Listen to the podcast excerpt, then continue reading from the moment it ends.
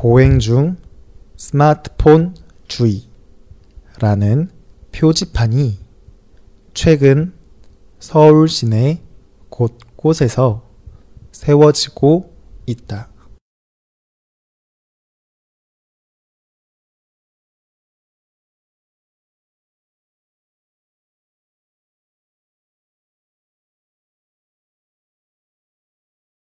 보행 중 스마트폰 주의라는 표지판이 최근 서울 시내 곳곳에서 세워지고 있다.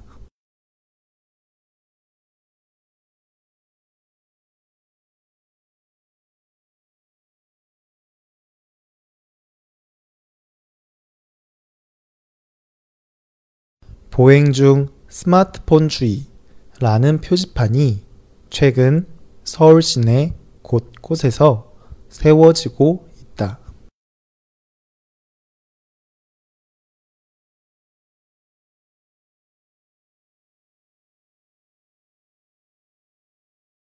시내에서 스마트폰을 보면서 걸어 다니는 사람들의 사고가 생기고 있기 때문이다.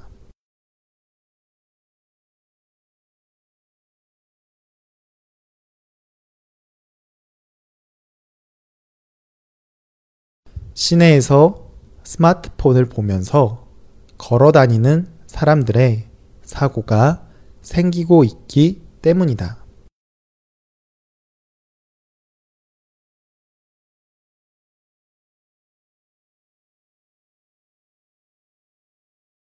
시내에서 스마트폰을 보면서 걸어 다니는 사람들의 사고가 생기고 있기 때문이다.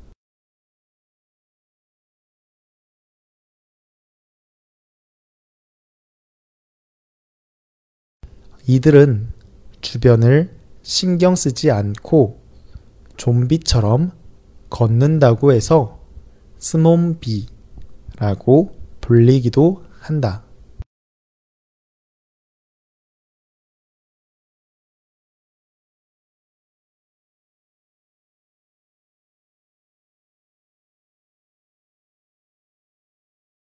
이들은 주변을 신경 쓰지 않고 좀비처럼 걷는다고 해서 스몬비라고 불리기도 한다.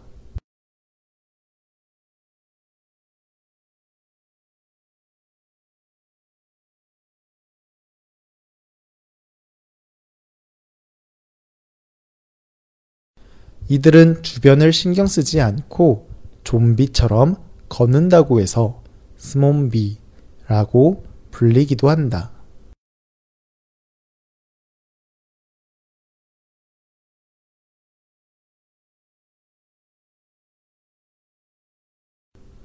스몬비들은 도시뿐만 아니라 산에서도 많이 있어 등반 사고가 자주 발생하고 있다.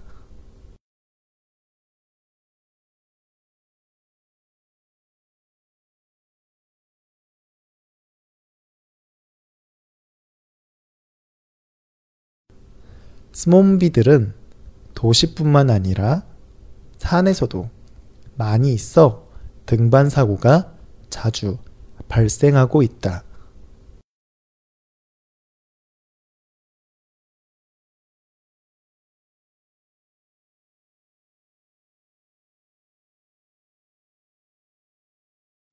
스몬비들은 도시뿐만 아니라 산에서도 많이 있어 등반 사고가 자주 발생하고 있다.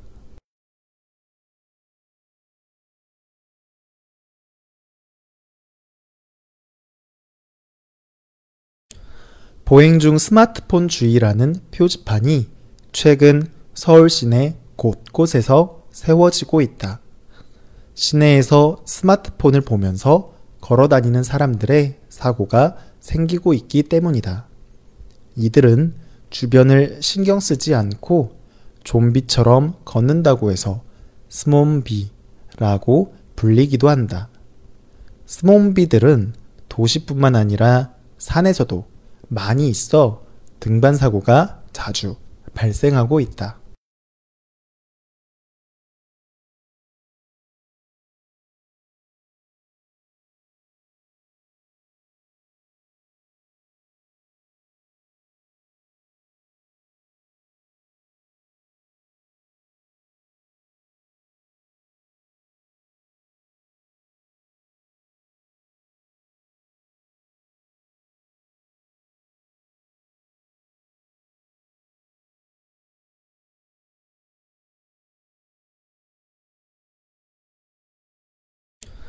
보행 중 스마트폰 주의라는 표지판이 최근 서울 시내 곳곳에서 세워지고 있다. 시내에서 스마트폰을 보면서 걸어 다니는 사람들의 사고가 생기고 있기 때문이다. 이들은 주변을 신경 쓰지 않고 좀비처럼 걷는다고 해서 스몬비라고 불리기도 한다. 스몬비들은 도시뿐만 아니라 산에서도 많이 있어 등반 사고가 자주 발생하고 있다.